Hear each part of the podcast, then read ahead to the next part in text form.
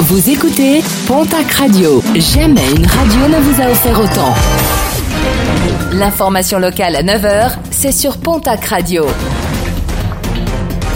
Bonjour Jean-Marc Courage Sénac. Très bon mercredi et merci de nous avoir choisis. Avec euh, des prix orientés à la hausse à la pompe, les vols de carburant se multiplient dans la région, principalement visés les camions stationnés sur les parkings ou sur les aires d'autoroute. Dernier cas en date dans la nuit de samedi à dimanche à Seille en Haute-Garonne où un homme de 46 ans a été interpellé par les gendarmes alors qu'il s'apprêtait à repartir avec quatre bidons, tous remplis de carburant. Il sera jugé en mars prochain devant le tribunal de Toulouse. 650 euros d'amende, verdict du tribunal de Tarbes qui jugeait un chauffeur de taxi qui avait proféré des menaces de mort et avait violenté l'un de ses confrères.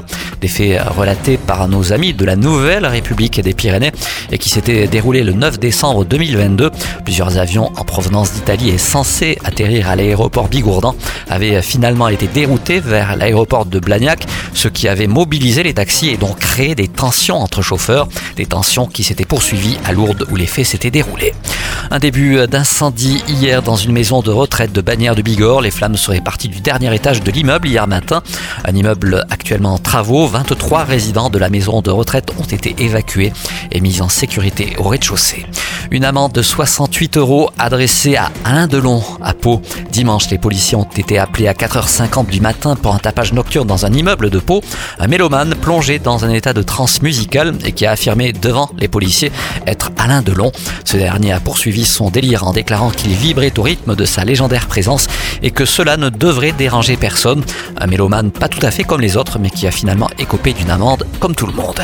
Fumier, pneus et en PVC déversés hier matin devant l'usine Danone de Villecontal. L'agriculteur gersois et haut-pyrénéen ont, comme il l'avait promis, mené une action coup de poing devant cette usine récemment reconvertie dans la production de boissons végétales.